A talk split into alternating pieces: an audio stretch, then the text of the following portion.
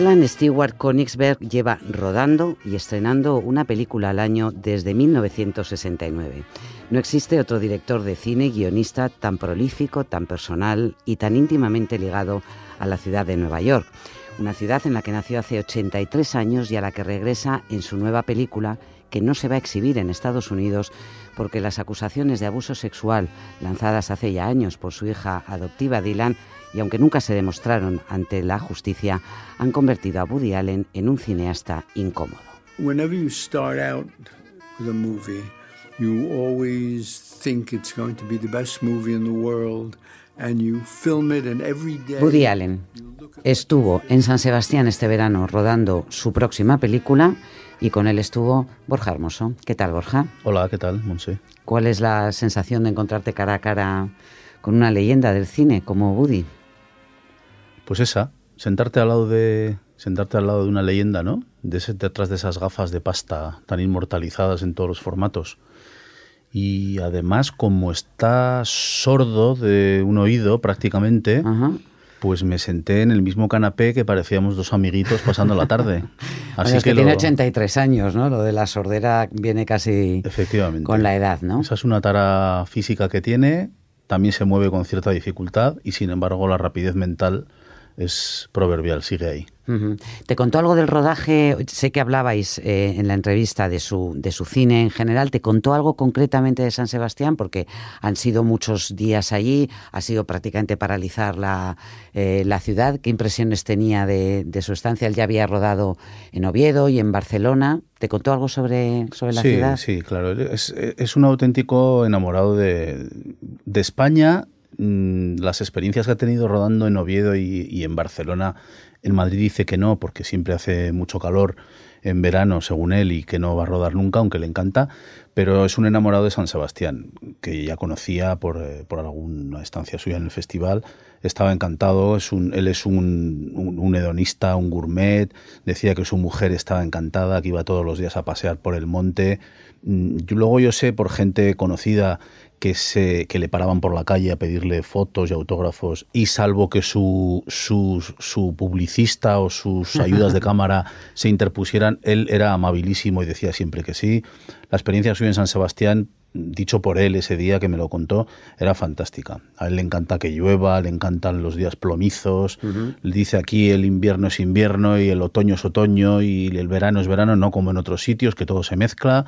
No, la verdad es que, que estaba, está encantado con la ciudad. Bueno, le gusta la lluvia. De hecho, la película que se estrena ahora es Días de lluvia en, en Nueva York, una ciudad que ha retratado como, como pocos, pero que es posible eh, que no pueda volver a rodar nunca más, porque eh, Allen está teniendo serios problemas eh, con Amazon concretamente, que era la productora y que no va a distribuir esta película en Estados Unidos eh, a raíz de todas las, acusaciones que una de sus hijas adoptivas hizo de, haber sido acosada y abusada sexualmente por, él cuando era, niño. ¿Quería hablar de ello? ¿Pudiste preguntarle sobre esto o no? Él ha hablado alguna vez de esto, pero el día que estuve con él era absolutamente, o por lo menos en un 90% remiso a, a volver al tema. Ujú. Yo insistí varias veces porque, porque, bueno, por cuestiones obvias, ¿no? Y se te quedaba mirando con esos ojillos como desarmados detrás de esas gafas. Ya previamente a la entrevista, que fue toda una experiencia, su Caroline, su, su publicista personal desde hace 25 años, me hizo un auténtico interrogatorio para hacerme ver que no era conveniente preguntarle por estos temas y directamente que no se podía preguntar por su contencioso con Amazon, porque Ajá. tiene interpuesta una demanda de 65 millones de dólares. Él considera que tienen secuestrada la película en su país, en Estados Unidos. Sin embargo, la estrenan en, por todos lados, incluida España. En Francia ya se ha estrenado, Polonia, Alemania, Italia, Suiza, en todas las partes, pero no en Estados Unidos. Él considera que es un secuestro y tiene metida esa, esa demanda, interpuesta esa demanda. Bueno, él no te contestó directamente a las preguntas que le has hecho en esta, en esta entrevista sobre cómo había vivido todo el escándalo, pero sí de alguna forma te dijo que él estaba contento con su vida. Sí. Mm, Él se considera, eh, eh, él, él considera que la vida es una tragedia, que es un desastre y que es odiosa como experiencia. Pero a la vez, ya que le toca vivirla, considera que es un privilegiado Ajá. y que es feliz. Que le gusta ver partidos de baloncesto por la tele, que le gusta ir a cenar a restaurantes con su mujer, con amigos, que le gusta de vez en cuando meterse un pelotazo y tomarse una copa, y sobre todo que le adora hacer películas, como ha demostrado siempre, porque esta es su película, recordemos, número 50, Día de lluvia en Nueva York.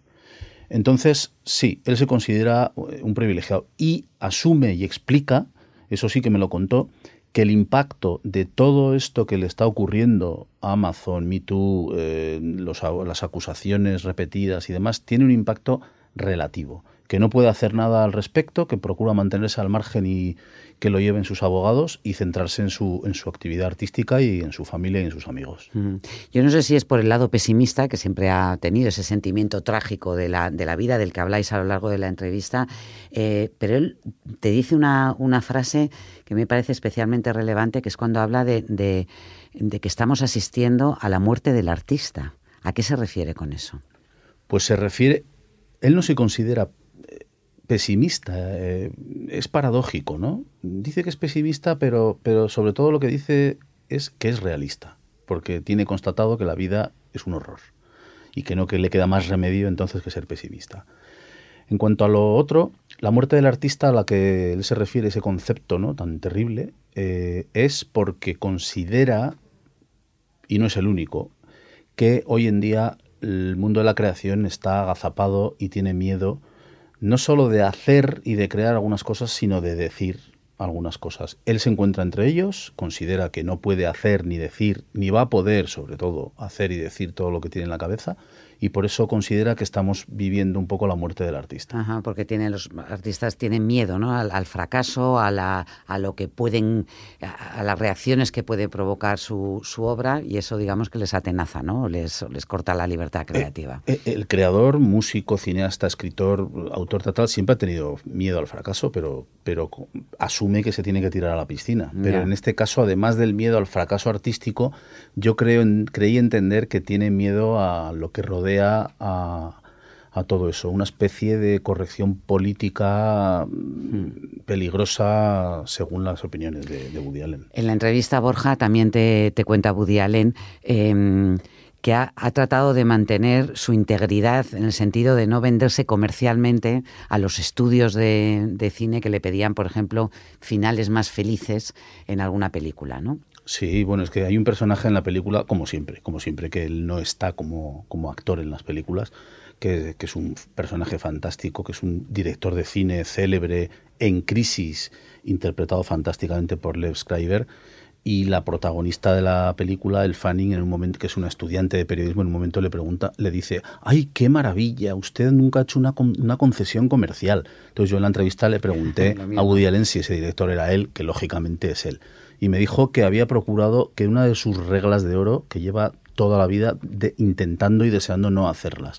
No me dijo no he hecho ninguna, pero sí me puso el ejemplo, por ejemplo, de la rosa púrpura del Cairo, donde mm, me decía que los productores le dijeron, fantástico, hemos hecho un pase en Boston, un pase, privado, y le ha encantado a la gente. Pero claro, si pudieras cambiar el final y hacerlo un poquito más, rosa, es que ganaríamos mucho más dinero. Me dice, evidentemente no lo hice porque el final precisamente tenía que ser como era.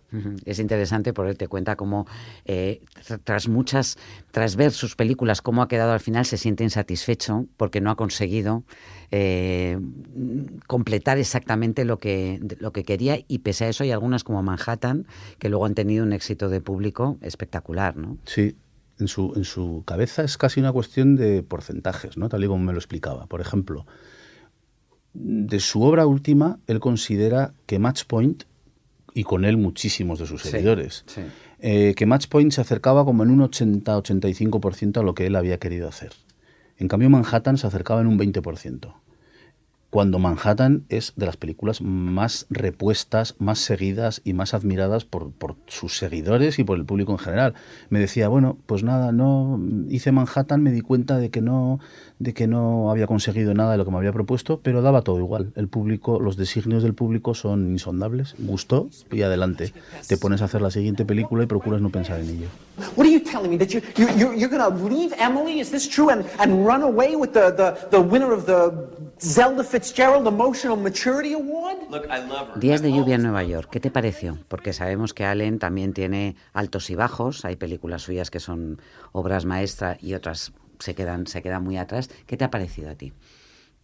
Va a salir enseguida la, la legión incansable y, y, y nunca incansable, vamos, nunca bien ponderada, que va a decir de críticos y de comentaristas que van a decir que es una obra menor. Para mí, Día de lluvia en Nueva York es una joya. Es una joya de hora y media, es una comedia romántica y es tan listo Woody Allen y tan hábil y tiene tanto camino detrás que utiliza un concepto que puede llegar a ser edulcorado como concepto, que es el de la comedia sentimental, la comedia romántica, para trasladar unos mensajes detrás de cada personaje que presenta hay unos mundos tan oscuros y tan complejos, pero que él los traslada en forma de comedia, que es un vector mucho más complicado para trasladar mensajes que lo que puede ser la tragedia, el drama mm, y otros géneros, que, que, demuestra, por eso demuestra eh, el genio que es. ¿no? Entonces, para, a mí Día de Lluvia en Nueva York me parece un ejemplo cristalino de todo esto. Tocado entrevistar a Roland Pollard. Oh, ¡Qué fuerte! Es increíble. ¿Y es en el campus? Es en Manhattan. Siempre hemos querido pasar allí un fin de especial. Lo sé, va a ser una pasada. Luego damos un paseo en un coche de caballos. Sí. Si no llueve. Lo que no sabemos es si podrá volver a rodar en su querida Nueva York o en Estados Unidos por esa, ese, ese veto y esa resistencia de los estudios a, a rodar con él. Pero es lo bueno que nadie le puede negar es el ojo que tiene para los actores. Creo que Timothy Chalamet está en esta película fastuoso, fantástico. fantástico, pero para que entendamos un poco cómo están las cosas, todo lo que cobró Chalamet de esta película lo ha donado. ¿Eh? Porque ha, mm, eh, trabajar con Woody Allen ahora mismo en Estados Unidos tiene un estigma también que hay actores, sobre todo en el caso de chicos tan joven como tan jóvenes como Chalamet no están dispuestos a, eh, a pagar. ¿eh? Sí. Así que bueno, ya Pero- veremos pero, si, vuelve a, si vuelve a Nueva York o no, ¿no? Lo va a tener complicado. Pero sabes que a, a nivel anecdótico se encontró Letty Aronson, que es la hermana de Woody Allen, por la calle con Timothée Chalamet, después de la película y de las declaraciones Sí. contra Woody Allen, y Timothée Chalamet le reconoció a Letty Aronson que su representante le había dicho que le convenía en ese momento dado mm, hablar así, por cuestión de imagen. La entrevista de, eh, de Woody Allen está en el País Semanal, está también en la, en la web y hemos tenido la oportunidad de, de charlar con quien, con quien ha podido sentarse con él casi una hora, ¿eh? en una San Sebastián bastante lluviosa, me dijiste ese día. Sí, sí. Y en cualquier caso tenemos claro que habrá otra película después de la que se estrena ahora. ¿Tiene nombre la, la que ha rodado en San Sebastián? Tiene como siempre un título provisional que seguramente cambiará, que es Rifkin's Festival y que está ambientada en el Festival de San Sebastián. Borja Hermoso, muchas gracias. Un placer.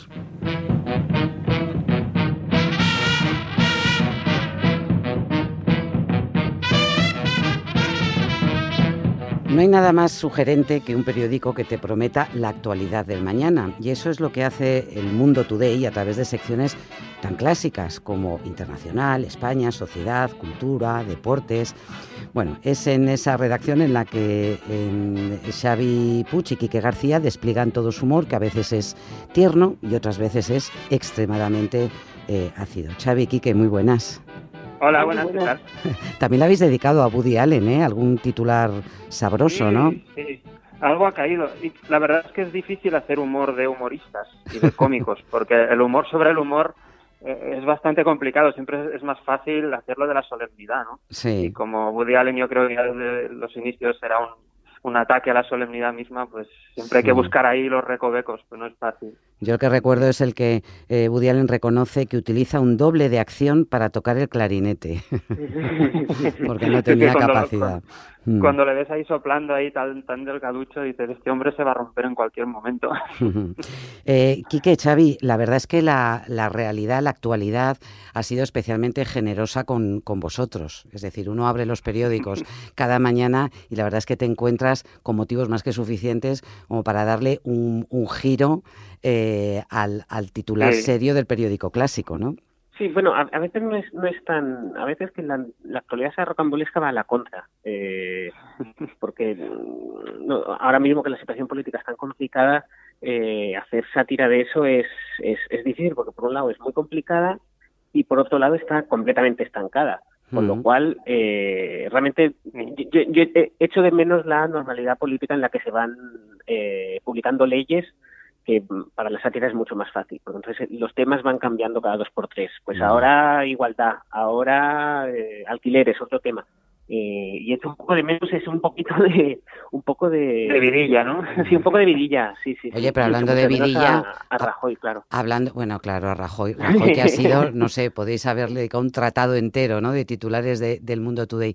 Pero estaba pensando, eh, le tendréis que hacer un homenaje a Íñigo Rejón, porque con su irrupción en en, en la sí. candidatura y en la carrera política esta semana os va a dar muchas alegrías también, ¿no? Sí, sí, hoy ya hemos empezado con el rejón. Es cierto que deberíamos ser capaces de ir más allá de hacer chistes que indirecta o directamente tengan que ver con que parece un niño. Creo que ya de esto ya, ya hemos hecho todos los chistes posibles y ahora tendríamos que ir un paso más allá, de como sí, lo digo como autocrítica. Es, es, cierto que llega un punto en el que eh, eso que dice Ignacio es que cuando tu chiste se ha quedado viejo lo mejor que puedes hacer es perseverar. Mm. Eh, yo, a mí me, a mí me va a, hacer, me va a seguir haciendo gracia siempre. ¿Y cómo es el titular? ¿Cómo es el titular que le habéis dedicado a Rejón? Bueno, a ver, el, el que hemos sacado tiene que ver con el, el, caso de Greta Thunberg, bueno, no sé cómo se pronuncia, de que Íñigo Rejón irá a la ONU a hablar sobre el núcleo irradiador. O sea, es la típica noticia que tiene gracia porque es la estela de, de otra real, ¿no? Pero es verdad que se habla de, no se habla solo de que parezca un niño, pero tiene mucho que ver con el, con Greta Thunberg y que sea una niña. O sea que no salimos de ahí, lo intentamos, pero no salimos de ahí, ya nos hace gracia la imposibilidad misma de salir de ahí. Oye, os tengo que decir que me ha gustado mucho en vuestra, en, en vuestra página el, un vídeo mmm, explicatorio sobre cómo va a ser la exhumación de Franco. ¿No? Porque ah, tenéis sí, sí. distintas propuestas para sacar al dictador del, del, Valle de los Caídos. Hay algunas un poco bestias. Sí, eh, sí, claro, claro, Pero a mí, a mí la, la de llenar eh, Cuelgamuros y el Valle de hipsters para que suban los alquileres me parece sugerente. Sí, bueno, que la población original ya no se pueda permitir el, y sería desplazada. Claro, es que eh, es como eh, estamos echando a los ancianos de los barrios, por tanto Franco no debería ser una excepción. claro, claro, es, es, es un poco es la perfecto. tesis. Pero vosotros en vez, en vez de en el Pardo proponéis enterrarle en Palafrugell, ¿no?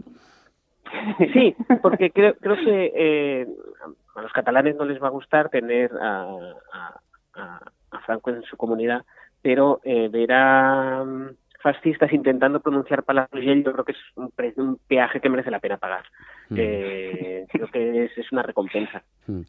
Oye, estaba repasando algunos de los eh, titulares porque el Mundo Today publica también en el, en el País Semanal cada, cada domingo y es muy entretenido ver los comentarios que hay a vuestros, a vuestros titulares. Y, y primero, parece casi una, una batalla de ingenio. Eh, pero luego siguen siendo muchos los que consideran, los que se creen que los titulares son ciertos. Estoy vamos, responden a la realidad. Hay uno vuestro que bebé argentino dice sus primeras mil palabras.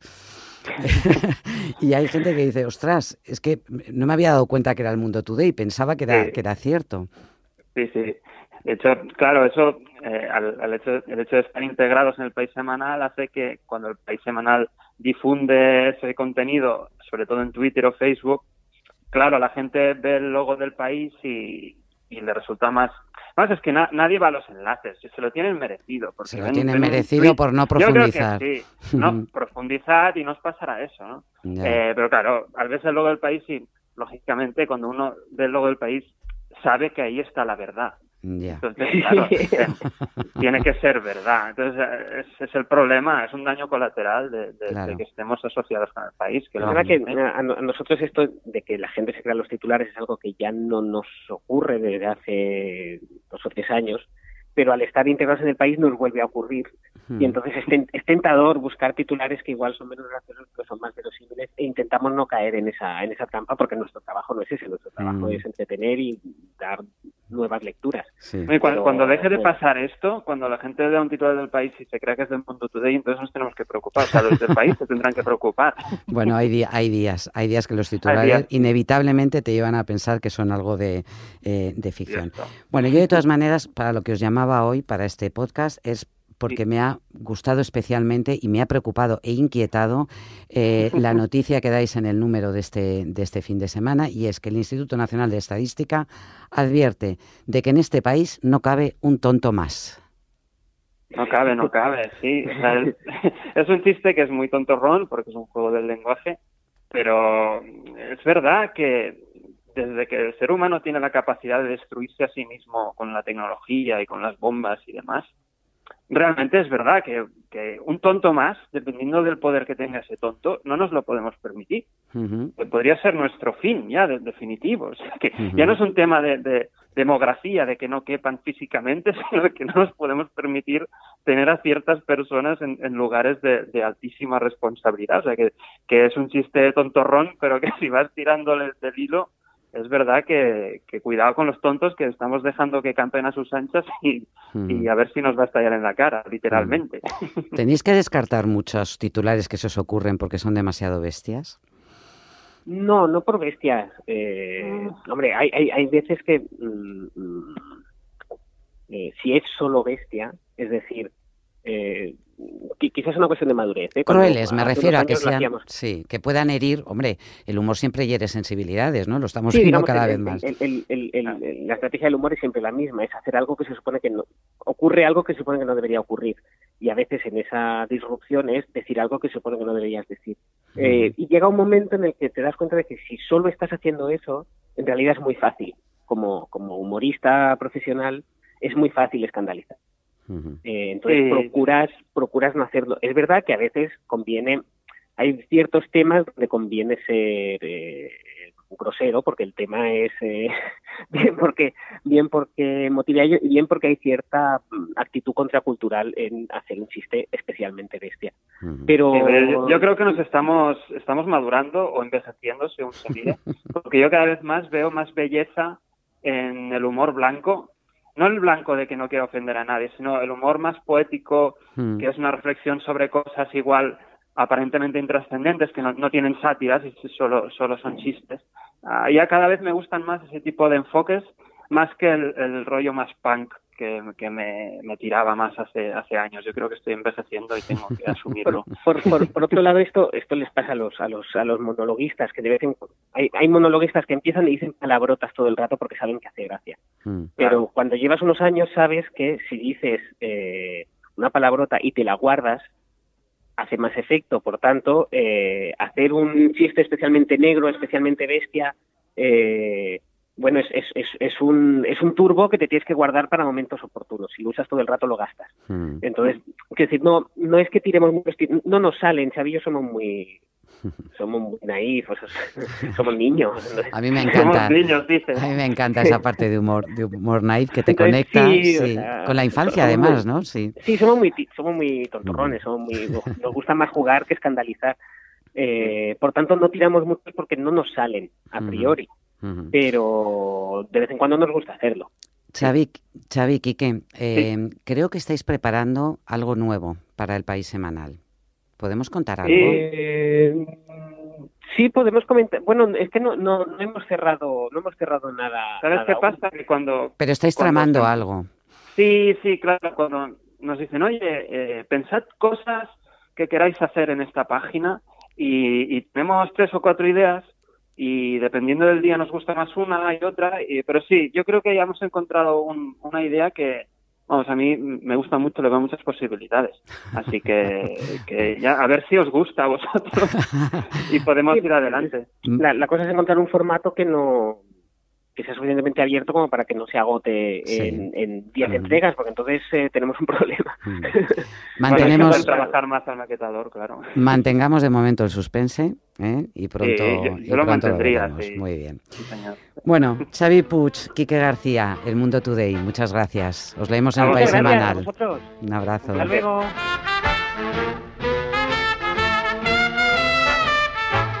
Los titulares del Mundo Today, la entrevista a Woody Allen, un adelanto de Tiempos Recios, la nueva novela de Mario Vargas Llosa, un viaje por el Portugal profundo y un fotoensayo del maestro Steve McCurry son algunos de los contenidos que puedes encontrar en el País Semanal, en la web y este domingo 29 de septiembre en tu kiosco. Yo soy Montserrat Domínguez y nos escuchamos la próxima semana.